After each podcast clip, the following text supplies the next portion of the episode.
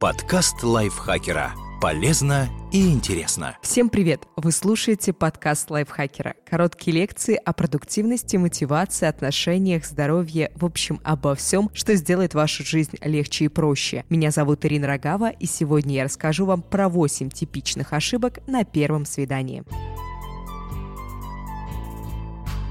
Чтобы произвести хорошее впечатление и расположить к себе собеседника, не совершайте этих досадных ошибок. Первая ошибка – слишком серьезные ожидания. Естественно, вы предвкушаете знакомство с приятным человеком. Но не ждите, что вы сразу начнете строить общее будущее. Не шутите о вашей совместной жизни в самом начале вечера. Не делайте громких заявлений о характере собеседника, когда вы почти ничего о нем не знаете. Мне кажется, ты будешь хорошим отцом, хорошей матерью. Точно не та фраза, которую хочется услышать услышать на первом свидании. Вторая ошибка – упоминание о старых обидах. У каждого за плечами есть неприятный опыт. Но не стоит рассказывать о старых обидах на первых свиданиях. О них можно поговорить с психотерапевтом, но не с потенциальным партнером. Если все разговоры вращаются только вокруг того, какая любовь коварная штука, собеседник насторожится и закроется. Третья ошибка – разговоры о политике.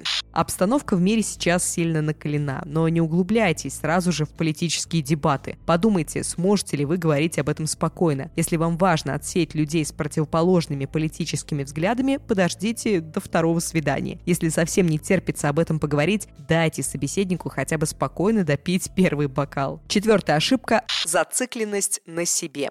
Хороший разговор подразумевает, что вы оба слушаете друг друга, задаете вопросы и делитесь чем-то о себе. Но часто кто-то один настолько увлекается собственным рассказом, что забывает задавать вопросы. Может, он хочет произвести впечатление, перечислив свои достижения. Может не считать чужое мнение достойным внимания. Не повторяйте такую ошибку. Спрашивайте собеседника и прислушивайтесь к его ответам. Так вы произведете хорошее впечатление и больше узнаете о новом знакомом. Замкнутость. Это пятая ошибка. Некоторым сложно говорить о себе, но без этого разговор будет односторонним. Обязательно поделитесь чем-то. Кто-то сразу же переведет беседу обратно на себя, кто-то обрадуется, что не нужно искать тему для разговора. Например, когда возникла неловкая пауза, расскажите расскажите о своих интересах и увлечениях. Излишняя настойчивость. Если вы готовы к сексу уже после первого свидания, не давите на собеседника. Никому не будет комфортно с тем, кто не понимает слова «нет». Будьте уверенным в себе, но спокойно воспринимайте отказ. Такое поведение и кажется наиболее привлекательным. Седьмая ошибка – нечеткие намерения.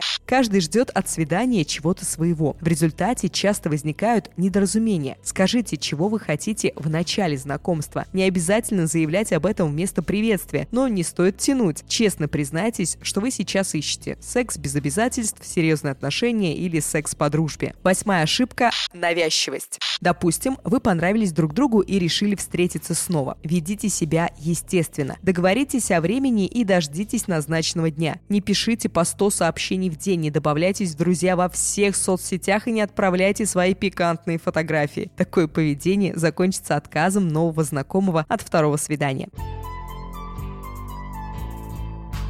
Надеюсь, этот выпуск был для вас полезен. Вы не будете теперь совершать ошибки на первом свидании. Надеюсь, что вы их и не совершали никогда. Если вам нравится наш подкаст, пожалуйста, ставьте ему лайки и звездочки, подписывайтесь на него и делитесь им со своими друзьями в социальных сетях. Я, Ирина Рогава, с вами прощаюсь. До встречи в следующем выпуске. Подкаст лайфхакера. Полезно и интересно.